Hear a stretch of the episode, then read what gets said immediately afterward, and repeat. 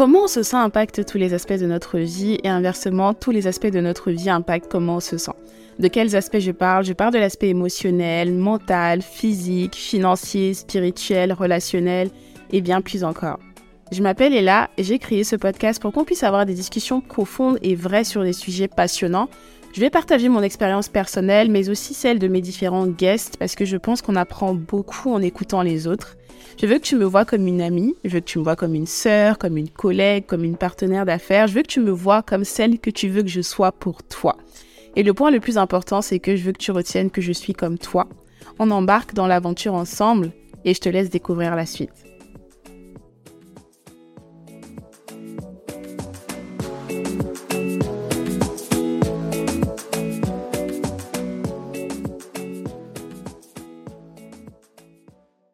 Bienvenue dans ce nouvel épisode de Comment tu te sens? J'espère que tu te sens bien. Et si tu ne te sens pas bien, j'espère que tu mets tout en œuvre pour te sentir mieux. Moi, je me sens bien dans l'ensemble et je suis très contente de venir partager ce moment avec toi. Aujourd'hui, on va parler d'une affirmation que j'ai beaucoup entendue et je pense hein, très sincèrement que j'ai moi aussi déjà utilisée euh, quand on parle de relations hommes-femmes notamment, quand on parle de la famille aujourd'hui, de ce qu'elle est devenue, qu'on parle de la jeunesse, de l'éducation, de tous ces sujets-là. Et c'est tout simplement la phrase qui dit c'était mieux avant. Et je veux aujourd'hui qu'on puisse la questionner et qu'on puisse se demander est-ce que c'était vraiment mieux avant? Est-ce que ce n'est pas plutôt une, une question de perception, une question de nostalgie? Est-ce qu'il n'y a pas beaucoup plus de couches à cette question? Est-ce que l'affirmation est vraie? Et pour être honnête, je ne pense pas qu'à la fin de l'épisode, je pourrais répondre oui, c'était mieux avant ou non, ce n'était pas mieux avant. Mais comme toujours, le but aujourd'hui, c'est vraiment de créer la réflexion chez toi, euh, de, t'aider à peut-être te poser des questions que tu ne t'étais jamais posées par rapport à la notion de c'était mieux avant, ce n'était pas mieux avant, et qu'on puisse en discuter ensemble pour que ça te fasse également réfléchir de ton côté. Donc, installe-toi confortablement et on va démarrer tout de suite. On a tous grandi à des époques différentes et en fonction de l'époque dans laquelle on a grandi et de l'environnement socioculturel dans lequel on a été, on a naturellement eu des influences différentes. Moi particulièrement, j'ai grandi au Cameroun, donc euh, quasiment euh, toute ma vie. Hein. J'ai grandi au Cameroun depuis que je suis toute petite. Et j'ai grandi dans un environnement dans lequel je jouais à la poupée, je regardais la télé, les dessins animés. J'avais quelques bouquins, je lisais pas beaucoup, mais au moins je les feuilletais. Et ce qui était intéressant, enfin un point que je veux relever par rapport à ça particulièrement, c'est le fait que par rapport à tout ce qui est poupée, par exemple, bah, toutes mes poupées étaient blanches. Je n'avais pas du tout de poupées noires. Il y en avait même très peu à cette époque, de manière générale. Même dans les bouquins que j'avais, c'était représenté essentiellement par des petites filles blanches et des petits garçons blancs. Les dessins animés, c'était pareil. À la télé, c'était pareil. Donc quasiment tout, il y avait très, très, très, très, très peu de représentation pour moi, petite fille, en grandissant. Donc naturellement, c'était difficile de s'identifier. Et aujourd'hui, dans la société dans laquelle on évolue, on a beaucoup plus de choses qui ont été créées spécifiquement pour que la petite fille et le petit garçon noir puissent se sentir représentés. Je parle notamment de poupées, de dessins animés, de bouquins qui sont orientés vraiment pour cette catégorie de la population-là, pour pas que les enfants aient le sentiment de ne pas se sentir représentés, tout simplement, parce que forcément, ça crée pas mal d'autres choses après. Mais naturellement, à l'époque, ces questions-là, je pense qu'on ne se les posait pas. Je prends aussi l'exemple, euh, par exemple, de tout ce qui est cheveux il y avait beaucoup, beaucoup, beaucoup de femmes, d'enfants qui se défrisaient, on défrisait les cheveux des enfants très, très tôt. Aujourd'hui, on est plus dans une logique d'acceptation du cheveu naturel, d'acceptation de sa culture, d'où on vient, et aussi sur les questions de peau, de carnation, notamment bah, en Afrique. Moi, j'ai grandi là-bas. La notion de clair de peau, la notion de foncé de peau. Avant, je pense que euh, les discriminations dans ce sens étaient faites de façon beaucoup plus libre. On ne se rendait peut-être pas assez compte de l'impact négatif en fait que ça avait sur les enfants ou même sur les adultes de, juger quelqu'un en fonction de est-ce que sa peau est claire, est-ce que sa peau est foncée. Et je ne suis pas en train de dire que ces questions-là n'existent plus aujourd'hui parce que oui, effectivement, elles existent. Oui, effectivement, il y a toujours un privilège pour les personnes plus claires. Il y a toujours énormément de discrimination dans ce sens. Mais je pense que aujourd'hui, il y a eu beaucoup plus de, prise de conscience par rapport à l'impact, on va dire, de ce type de discours. Euh, l'impact notamment des choses comme la dépigmentation de la peau et l'impact en fait de tous ces euh, de ces éléments là sur la société et sur les sur les esprits des gens. Et si je prends aussi le point de bah, comment moi je me distrayais quand j'étais plus petite, donc j'ai évoqué la poupée, les jeux dehors, euh, quelques activités ici et là, etc. Aujourd'hui, dans la société actuelle, il y a un élément qui a énormément changé les choses pour les, enfants, en fait, les nouvelles générations de, d'enfants qu'il y a aujourd'hui. C'est notamment Internet, c'est notamment euh, bah, les réseaux sociaux aussi, parce qu'il y a des enfants qui sont dessus, tout ce qui est technologique de manière générale, parce que c'est devenu un moyen de distraction supplémentaire pour les enfants. Je sais qu'il y a des gens qui vont considérer que c'est positif, d'autres que c'est négatif, d'autres qui mettent des limites, des limites d'âge, mais forcément, ça va changer l'expérience des enfants dans cette nouvelle dans cette nouvelle atmosphère-ci, parce que voilà, on a de beaucoup plus d'enfants et beaucoup plus jeunes qui sont exposés aux écrans. Et je sais qu'il y a pas mal d'études aussi qui disent que ça n'a pas toujours un effet positif. Donc forcément, ça, ça fait déjà un énorme gap par rapport aux générations d'avant. Et l'autre point que je vais évoquer par rapport à ça, c'est que moi, en tant qu'adulte aujourd'hui, je suis très consciente du fait que les écrans, les réseaux sociaux, tout ça, ça impacte littéralement ma, ma mémoire, ça impacte mon niveau de concentration. Donc on sait tous aussi que ça a le même impact sur les enfants. Mais en même temps, tout ce qui est technologie, réseaux sociaux ont aussi emmené énormément d'opportunités, des façons différentes d'apprendre, que ce soit pour les enfants et pour les adultes. Moi, personnellement, je suis pour le fait que ce soit extrêmement modéré. Mais je sais que c'est des questions qui sont, qui sont très, très touchy. Donc, au vu de ces éléments que je viens de citer, est-ce qu'on pourrait dire que la vie d'un enfant à l'époque était meilleure que la vie d'un enfant aujourd'hui? Je ne saurais pas répondre à cette question, encore une fois, parce que je pense qu'il y a beaucoup, beaucoup, beaucoup trop d'éléments à prendre en compte. Il y a pas mal d'éléments positifs, comme il y a pas mal d'éléments qui peuvent également être vus comme négatifs par rapport au fait qu'on considère peut-être qu'aujourd'hui euh, la concentration des enfants est moindre vu qu'ils ont la télé, vu qu'ils ont les, les, réseaux sociaux pour certains, vu qu'ils ont euh, les tablettes, tous ces, tous ces petits gadgets électroniques là qui ont un impact sur la concentration et qui impactent aussi potentiellement le fait que euh, l'enfant ne fasse pas assez d'activités euh, sportives ou d'activités dehors où il utilise moins son cerveau parce qu'il est concentré sur un écran. Donc toutes ces choses-là ont un impact et chacun, je pense, doit être libre de définir si ce sont des impacts positifs ou ce sont des impacts négatifs. Mais je pense que par rapport à chacun des éléments euh, que j'ai évoqués, et même d'autres, hein, parce que je ne peux pas tout évoquer, il y a du positif et il y a du négatif. Et c'est aux parents en soi de trouver le juste milieu pour eux, pour leurs enfants, et ce qu'ils considèrent comme étant la bonne façon de faire. Je ne pense pas qu'il faille toujours se dire que comme on le faisait avant, c'était mieux et comme on fait les choses maintenant, ça ne fonctionne pas. Parce que le monde évolue, on va forcément être impacté par ces évolutions-là. Mais se dire, dans le monde actuel dans lequel on vit, où il y a pas mal de choses pour nos enfants, pas mal de distractions potentielles, comment est-ce que euh, les parents trouvent leur équilibre et trouvent le fonctionnement qui leur convienne à eux, mais aussi qui vont faire du bien à l'enfant et qui ne vont pas être un blocage pour son évolution et pour son épanouissement? Une autre question que je tenais absolument à aborder dans cet épisode, c'est les questions de rapport homme-femme qui ont énormément évolué, énormément changé et qui ont soulevé énormément de questions hein, dans la vraie vie, sur les réseaux sociaux, euh, les mouvements féministes également, qui ont permis aujourd'hui aux femmes de pouvoir travailler, de pouvoir être plus libres, autonomes, notamment aussi d'un point de vue financier, donc qui leur donne la possibilité de faire beaucoup plus de choses qu'elles pouvaient faire avant quand ce n'était pas le cas. Donc tout ça a contribué à changer énormément de choses, à redistribuer les cartes et à faire que les rapports hommes-femmes ne sont plus euh, considérés comme ils l'étaient. Enfin, ils n'ont plus la, même la même dynamique en fait que ce qui était euh, existant avant. À une certaine époque, bah, les femmes elles ne pouvaient pas travailler, donc elles s'occupaient uniquement de la famille et des enfants. Donc forcément, vu qu'elles n'avaient pas les moyens financiers, les raisons même pour lesquelles tu te mariais n'étaient pas forcément les raisons pour lesquelles les gens se marient dans la société actuelle. Et forcément, bah, les raisons pour lesquelles aussi les, femmes restaient dans des mariages très longtemps, c'était pas toujours une question d'épanouissement, mais plus une question de survie. Parce que si forcément tu n'as pas les moyens financiers de faire des choses par toi-même, de te sortir d'une certaine situation, tu es un peu obligé à rester. Et je vois énormément ces derniers temps, même en général, hein, sur les réseaux sociaux, des vidéos. J'ai même déjà eu des discussions euh, en direct avec des personnes sur le sujet, dans lesquelles j'entends euh, souvent les hommes dire oui, les femmes maintenant, elles pensent qu'elles sont trop indépendantes. Oui, les femmes maintenant, ceci, elles ne sont pas comme nos mamans à l'époque qui restaient dans des relations pendant très longtemps, qui savaient rester dans le mariage, etc., etc. Moi, personnellement, ma perception par rapport à ça, c'est que avant de comparer à comment un système se passait avant et de dire les choses étaient, tout était tout beau, tout rose parce que les, les mariages duraient plus longtemps, parce que les femmes restaient plus longtemps dans le mariage, il faut se poser la question de, déjà, un, quelle est la raison pour laquelle on se marie, quelle est la raison pour laquelle on se met dans une relation? Et quelles sont les conditions dans lesquelles on reste dans cet environnement-là? Est-ce que ce sont des conditions qui sont saines pour nous et qui sont saines pour nos enfants? Ou alors est-ce qu'on reste seulement en mode survie parce qu'on n'a pas d'autre choix? Parce que Moi, je suis, euh, je suis camerounaise, je suis africaine, j'ai grandi dans un contexte africain. Et je ne vais pas vous mentir que dans les relations que je voyais autour de moi, il n'y a pas énormément de relations dans lesquelles je me disais, waouh, c'est exactement le genre de mariage que je veux, c'est exactement le genre de dynamique que je veux, c'est exactement le genre de couple que je veux. Donc oui, certes, il y avait pas mal de couples qui restaient ensemble, qui restent ensemble hyper longtemps, mais quelles étaient les conditions dans lesquelles ils restaient ensemble? Quelle était la personne en réalité dans ces dynamiques-là qui souffrait le plus?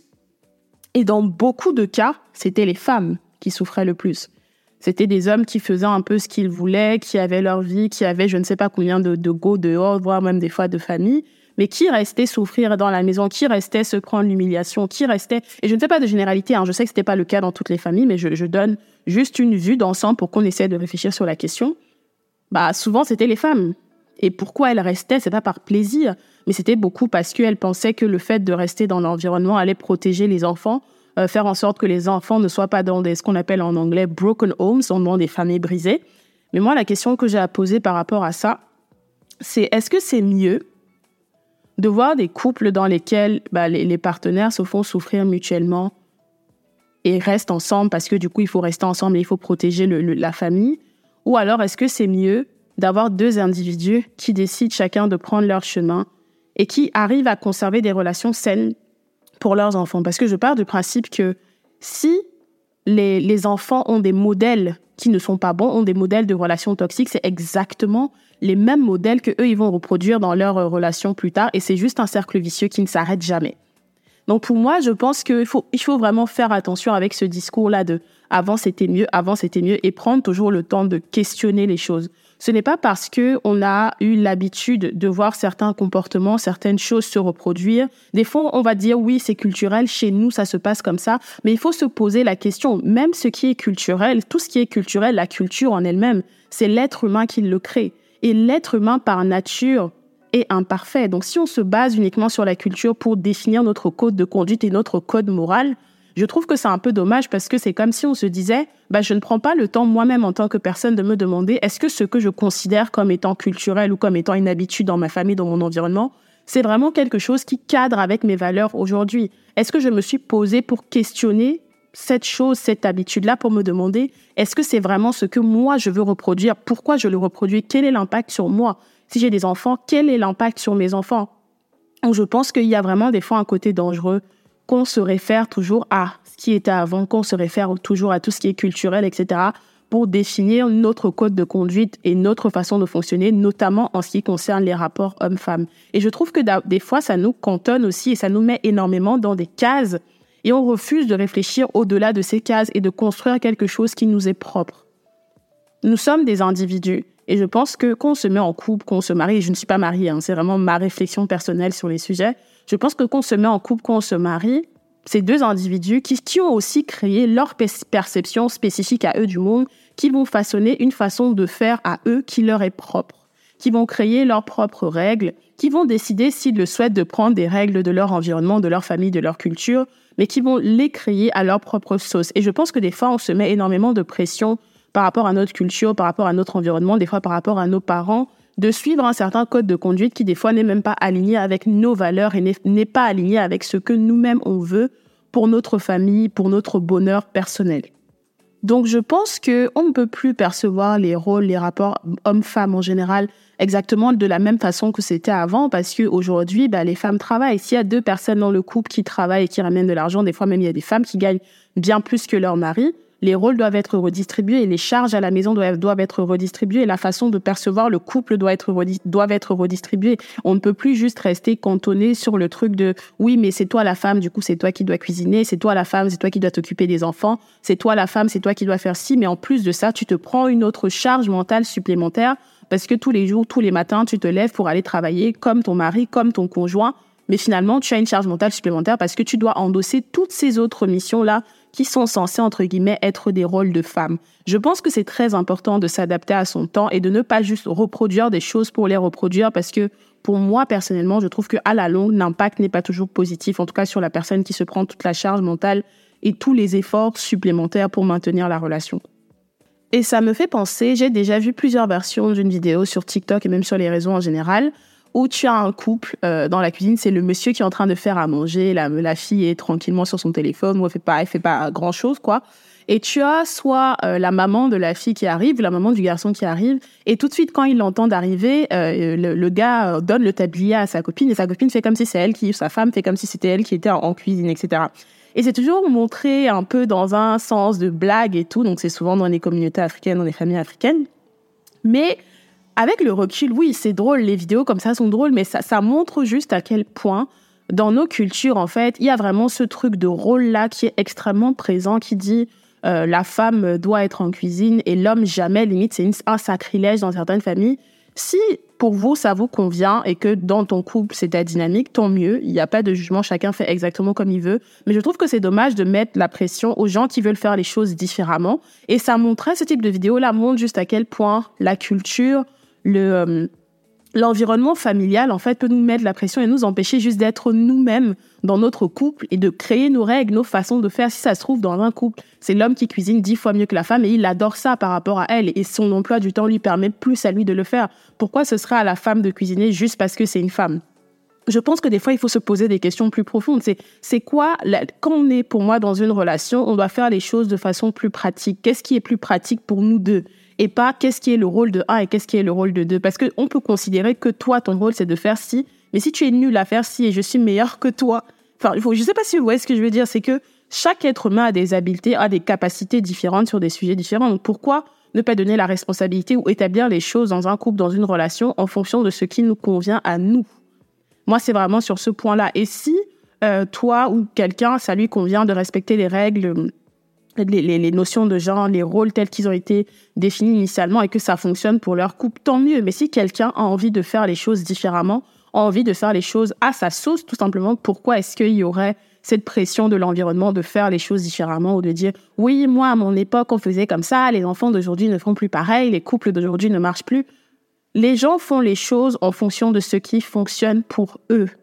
Je pense qu'il faut vraiment qu'on se mette ça dans la tête. Il n'y a pas une façon et une règle de, de vie, une façon qui fonctionne et une façon qui ne fonctionne pas. Il y a des gens qui ont, et qui ont établi des rôles traditionnels dans leur foyer, ça, dans leur couple, ça a très bien marché. D'autres qui ont établi des rôles non traditionnels, ça a très bien marché. D'autres, de l'autre côté, des rôles traditionnels qui n'ont pas marché et non traditionnels qui n'ont pas marché non plus. Donc je pense que si on arrête de se dire qu'il y a des règles et de se dire que c'est toujours comme on faisait les choses avant ou comme nos parents faisaient les choses qui est censé être la règle, je pense qu'on se détache déjà d'un poids qui est énorme et on est capable de façonner les choses à notre, à notre manière, entre guillemets. Et moi, globalement, par rapport au rapport homme-femme, je trouve que, euh, personnellement, déjà le fait que les femmes soient 100 fois plus libres et puissent penser par elles-mêmes, puissent connaître leur individualité, travailler sur elles-mêmes, c'est génial. Le fait qu'elles puissent travailler, avoir leur autonomie intellectuelle, leur indépendance, c'est génial parce qu'on est capable de faire des choses qui sont tout simplement incroyables qu'on soit en couple ou qu'on ne le soit pas. Et ça, je salue et ça, j'adore.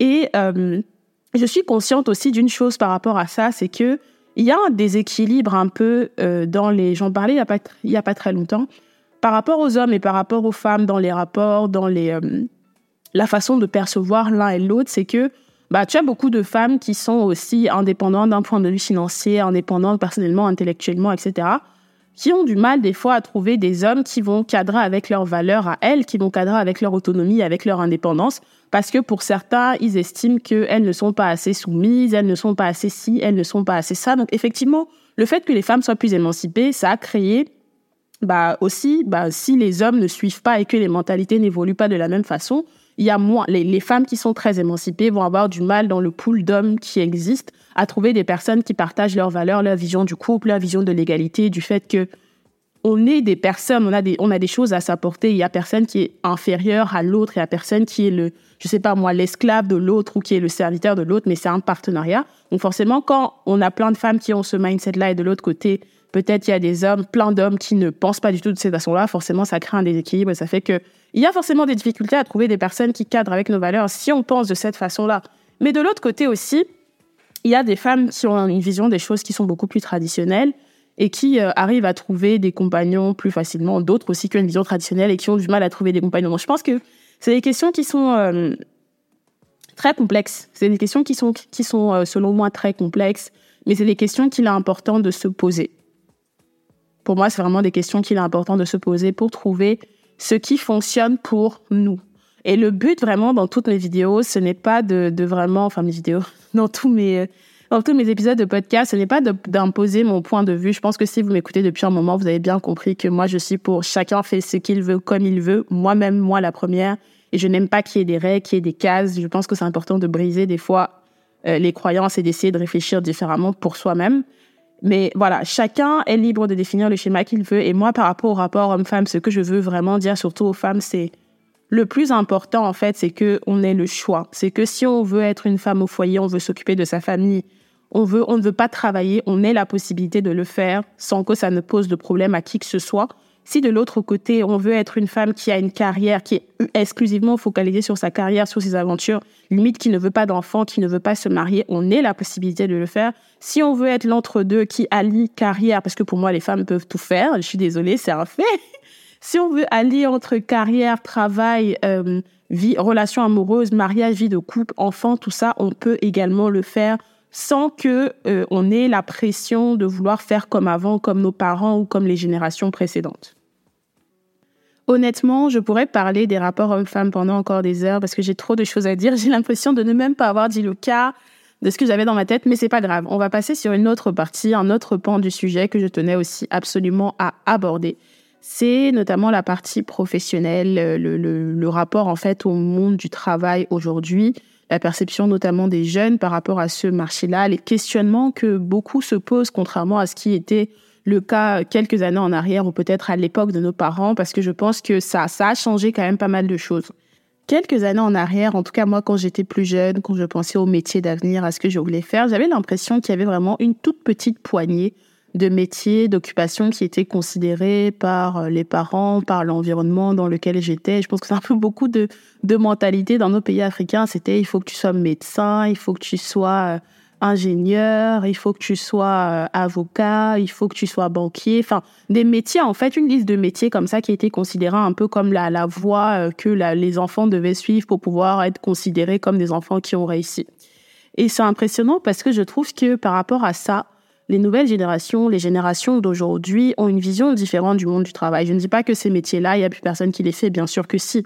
Bien sûr que si. C'est toujours des métiers que, bah, dans lesquels pas mal de gens se redirigent. Pour certains par passion, pour d'autres parce que bah, c'est ce qu'ils ont étudié. Ils se sont pas forcément plus posé la question que ça. Mais euh, je trouve quand même qu'aujourd'hui, les nouvelles générations sont déjà un. On reste beaucoup moins longtemps dans la même boîte. Avant, les gens restaient 20 ans, 30 ans dans la même boîte. Aujourd'hui, je pense que sur le marché du travail, les jeunes d'aujourd'hui, bah, on part très facilement, enfin très facilement. On part beaucoup plus rapidement d'une entreprise pour aller dans une autre, souvent parce qu'on a de meilleures opportunités. Je pense qu'il y a beaucoup plus de liberté dans la façon de voir le travail et il y a beaucoup moins ce, cet état d'esprit-là de se dire, le, le, CDI entre guillemets que j'ai, c'est le Saint Graal. Il y a un peu plus cette mentalité de si je veux mieux, je peux aller trouver mieux. Il y a moins de, de peur entre guillemets de ne pas trouver d'autres options. Encore une fois, ce que je dis là, euh, ça ne s'applique pas à tous les environnements. Je suis pas en train de dire que c'est le cas, par exemple en Afrique, il y a énormément de gens qui arrivent n'arrivent même pas à trouver de travail ou ne travaillent pas et ils souffrent énormément d'un point de vue financier. Mais je veux dire, je trouve que beaucoup plus dans cette société, notamment le fait que voilà, il y a Internet, les choses vont extrêmement vite les jeunes d'aujourd'hui ont beaucoup moins de patience que les générations précédentes et sont beaucoup plus dans la, recherche d'opportunités proactives et moins dans le je reste dans le même environnement pendant X nombre d'années sans forcément aller chercher autre chose. Un autre point aussi que j'observe, c'est euh, il y a beaucoup plus de facilité aussi à se reconvertir à explorer autre chose, se rendre compte, même des personnes plus âgées se rendent compte que ça fait X nombre de temps que, je sais pas, j'avais une carrière d'infirmière, maintenant j'ai envie de me reconvertir pour être esthéticienne. Et je parle de ça parce que je bossais il y a un an maintenant dans une, dans une start-up tech euh, qui est un, une marketplace, propose une marketplace et un logiciel de gestion pour les instituts de beauté ou même les, les, euh, les esthéticiennes et tout ça. Donc soit c'est des personnes qui sont seules, soit elles ont une société elle ou il d'ailleurs. Et euh, j'avais beaucoup, beaucoup de, de, clients pro à qui je parlais qui me disaient, bah écoutez, euh, j'étais ingénieur avant, j'étais si, j'ai décidé de me reconvertir et créer mon institut et créer. Donc je trouve qu'il y a beaucoup plus dans cette nouvelle génération, dans cette nouvelle vague, la facilité à se reconvertir, à se former déjà aussi parce que bah, l'accès à la formation est beaucoup plus simple avec Internet, que ce soit de la formation gratuite ou de la formation payante. Donc c'est plus simple aujourd'hui de se reconvertir et de faire un autre métier totalement différent de celui qu'on avait peut-être fait pendant, je sais pas moi, 10 ans, 20 ans. Donc, il y a beaucoup plus de mouvements aussi il y a beaucoup plus de mouvements par rapport à ça et je trouve ça extrêmement intéressant parce que ça ne nous cantonne pas en fait dans des cases à nous dire parce que j'ai étudié ça, je suis obligé de faire ça. Je trouve cette façon de penser très dommage parce que je me dis ben tu peux avoir étudié, tu peux être multipotentiel déjà et tu peux exploiter d'autres d'autres talents, tu peux apprendre de nouvelles choses et utiliser ces nouvelles choses pour créer quelque chose d'encore plus incroyable, que ce soit sur le plan financier et même en termes d'expérience professionnelle pour toi. Et je trouve justement que cette nouvelle génération, euh, dans ce sens-là, n'hésite pas à explorer, n'hésite pas à tenter. Pour certains, ça marche, pour d'autres, ça ne marche pas, mais en fait, c'est juste le cours de la vie. Et je sais qu'il y a d'autres qui te diront aussi que bah, le côté négatif, c'est qu'il n'y a pas vraiment de patience, on ne, que les peut-être les jeunes prennent beaucoup moins de temps à faire des expériences qui sont un peu plus longues. Et peut-être que certaines boîtes valorisent surtout les expériences longues, mais je pense personnellement que peut-être ça peut être un point négatif, mais à côté de ça, euh, on ose un peu plus, je trouve. On ose un peu plus. Et surtout, il y a beaucoup plus d'options. Il y a beaucoup plus de métiers, des nouveaux métiers qui ont été créés. Le monde de la tech a créé un nombre incalculable d'entreprises et de nouveaux métiers qui n'existaient absolument pas quelques années en arrière. Les réseaux sociaux ont créé bah, le métier d'influenceur, le métier de création de contenu dans des niches qui, quelques années en arrière, on n'aurait jamais imaginé que quelqu'un gagnerait sa vie derrière un ordinateur, derrière un écran, à faire des vidéos, que ce soit des vidéos éducatives, des vidéos de voyage ou des vidéos lifestyle. Mais aujourd'hui, c'est le cas. Et on pourrait aussi se dire que peut-être euh, le fait qu'il y ait de nouveaux métiers, notamment tout ce qui est réseaux sociaux et tout ça, ça a un effet négatif parce que peut-être certaines, certains jeunes peuvent penser naïvement que c'est euh, c'est c'est facile en fait de créer une communauté et de générer de l'argent grâce à ça, alors que ce n'est pas du tout le cas. Ça reste très très compliqué et ça prend du temps, ça prend de l'énergie. Euh, donc voilà, je pense qu'il y a toujours plusieurs façons d'analyser la question, mais pour moi, de manière globale, le fait que les opportunités sont tellement immense aujourd'hui avec Internet. C'est extrêmement positif parce que tu as l'impression que les, possibilités, en fait, tu as l'impression que ça ne s'arrête pas. Tu as l'impression que tu peux, dès qu'il y a une nouvelle solution, quelque chose de nouveau qui est créé, par exemple, il y a quelques, quelques mois ou années déjà, je sais plus combien de temps, depuis combien de temps ChatGPT existe. En tout cas, depuis que ChatGPT a été créé euh, et que l'IA a été un peu plus, euh, que l'intelligence artificielle a été un peu plus démocratisée, il y a énormément d'entreprises qui ont été créées dans des secteurs spécifiques, dans des niches spécifiques pour répondre à un besoin grâce à l'IA. Ces entreprises-là, elles emploient des gens qui font des métiers qui sont nouveaux. Donc, je pense que les opportunités dans le monde aujourd'hui sont juste incroyables. Et donc, nous, en tant qu'individus, en tant que personnes, je pense on a un peu moins la mentalité professionnellement de settle. Settle dans le sens, settle en anglais, mais en français, c'est un peu de, de se contenter de l'environnement dans lequel on est, de ce qu'on a, de l'emploi qu'on a, parce que grâce à Internet, grâce aux réseaux sociaux, on découvre tous les jours de nouvelles choses, de nouveaux métiers, et on crée donc de l'intérêt euh, pour ces nouvelles choses-là, pour ces nouveaux, métiers-là. Et euh, ça nous donne donc plus d'options, donc plus d'opportunités déjà de gagner de l'argent et aussi de s'épanouir euh, sur des secteurs qui sont différents de ceux qui étaient accessibles à nous quelques années en arrière. Donc, après avoir évoqué les différents éléments que j'ai évoqués sur l'épisode, à la question est-ce que c'était mieux avant Qu'est-ce que je répondrais? Je répondrais je ne sais pas. Je répondrais que c'est relatif, je répondrais que ça dépend sur quoi et je répondrais que c'est beaucoup une question de perception.